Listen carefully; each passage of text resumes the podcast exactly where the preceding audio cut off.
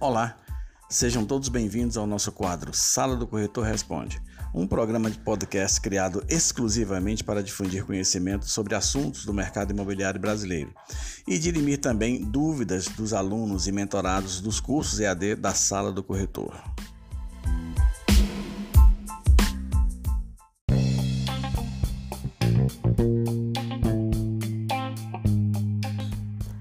Olá, senhoras e senhores, me chamo Fernando de Queiroz, CEO da Sala do Corretor, e estamos aqui hoje especialmente para responder uma pergunta do nosso aluno e mentorado Ícaro Alves, que está investindo nos cursos da Sala do Corretor, um de documentação cartorária imobiliária e o outro no treinamento sobre avaliação de imóveis para peritos judiciais iniciantes. É, não vamos aqui contemplar o termo laudo de avaliação, que é uma coisa inerente aos engenheiros e arquitetos, portanto, dentro daquilo que compete ao corretor de imóveis, vamos responder a sua pergunta. Pois não, Ícaro, qual é a pergunta? Obrigado. Olá, me chamo Ícaro, aluno da sala do corretor do curso de documentação cartorária e avaliações de imóveis.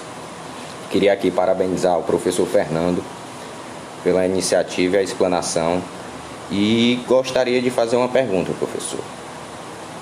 É, a respeito do parecer opinativo, quanto ao valor mercadológico, ele ainda existe ou foi substituído pelo PETAM? Obrigado, professor, e fico no aguardo da resposta.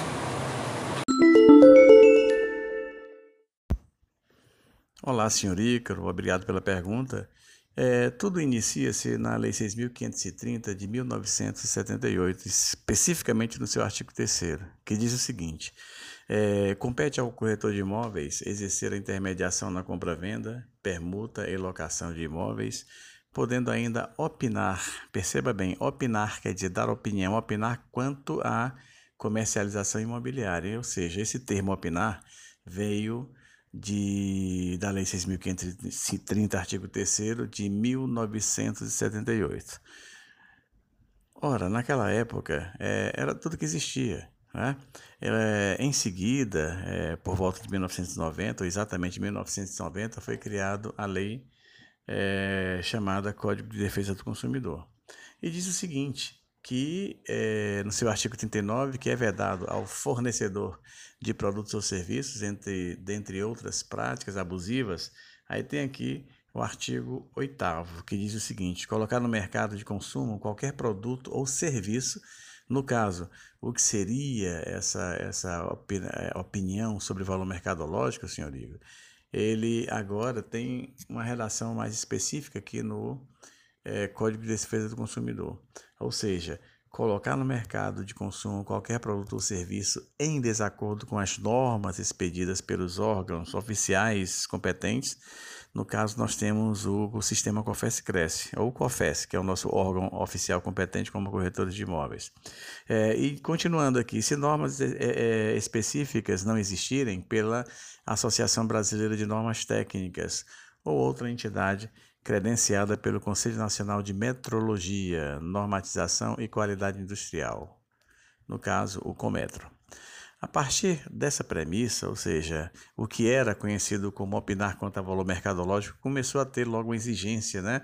Então essa opinião, ela passou a ser sugerida de forma praticamente obrigatória pela lei, né? nem sugerida, a que ela fosse é, seguindo esses preceitos aqui desse diploma legal é, artigo 39, inciso 8 do CDC, que diz exatamente isso. É obrigado a seguir a norma técnica. A norma técnica é brasileira, ou então própria, a própria norma é, é, é por órgão oficial competente, que no caso é o sistema COFES-CRESCE, que no caso é a norma 1066, criou a obrigatoriedade do corretor, quando ele for opinar ou quando ele for avaliar o imóvel, é utilizar-se por escrito é, da, term, da terminologia PETAN, é, que quer dizer parecer técnico de avaliação mercadológica.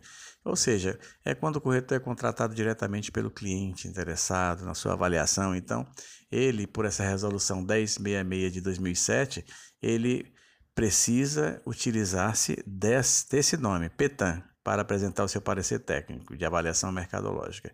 É, por outro lado, o corretor de imóveis, especificamente, ele não usa a denominação laudo de avaliação. Isso aí é segundo as regras do mercado, ou seja, quem é utilizado por engenheiros e arquitetos. Entretanto, o corretor pode também trabalhar para um, ser contratado por, diretamente por um cliente interessado particular, mas também por um, por um é, pode trabalhar contratado por um juiz de direito. Nesse caso, quando ele é contratado por juiz de direito, ele se inscreve no, no, no Tribunal de Justiça, ele se é homologado à condição dele de perito, perito avaliador, isso já tudo definido pelo Tribunal de Justiça, no caso aqui, no estado do Ceará, você se inscreve, como tem vários corretores já inscritos como corretores de imóveis peritos judiciais, peritos do juiz.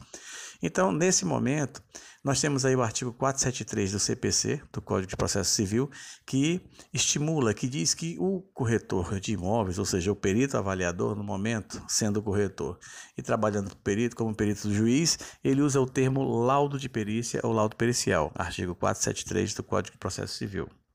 A outra forma de se expressar com relação à a, a, a, sua, a sua profissão como avaliador de imóveis é no momento em que o corretor de imóveis ele trabalha como assistente técnico. Como é isso? Ele trabalha contra, contratado pelas partes no processo.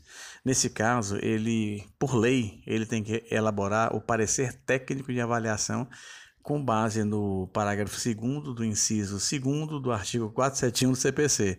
Ou seja, é uma longa história, é uma trajetória é, gigantesca para chegar até a essa conclusão, é, essa base científica, né, essa base técnica, ou seja, partindo de premissas realmente é, é conclusivas. O que acontece é que, há épocas atrás, se, se utilizava muito a possibilidade de você dar um, uma opinião sobre, sobre o valor de um imóvel.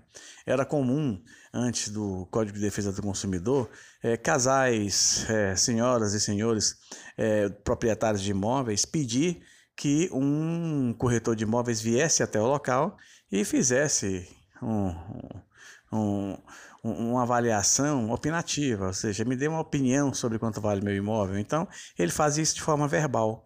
Ele olhava o imóvel, entrava, olhava a testada do imóvel por dentro, subia nas escadas e etc. Olhava tudo e chegava e dizia: Olha, seu imóvel vale 200, 300, 400 mil reais.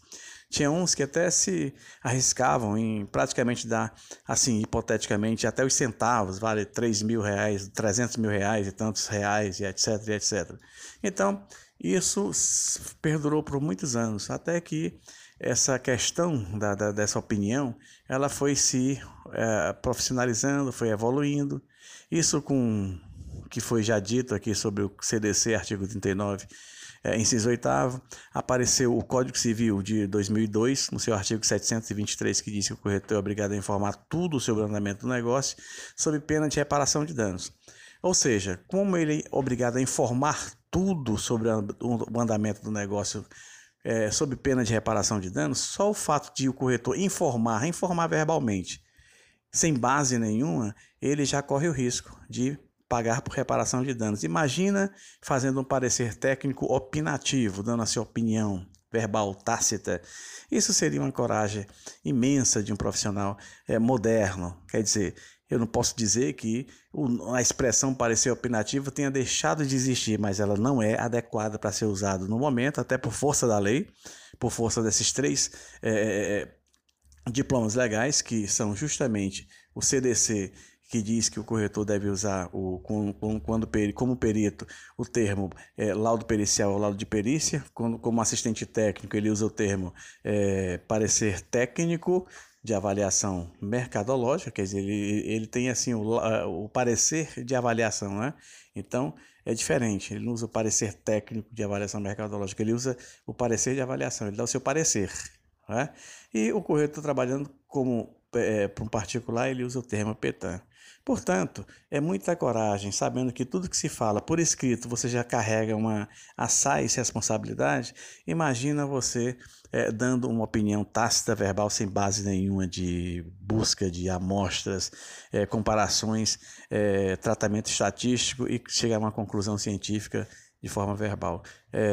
Eu posso dizer que a palavra ou o termo parecia opinativo, ele não tenha deixado de existir, mas ele caiu em desuso para o profissional moderno, capacitado e competente. Obrigado.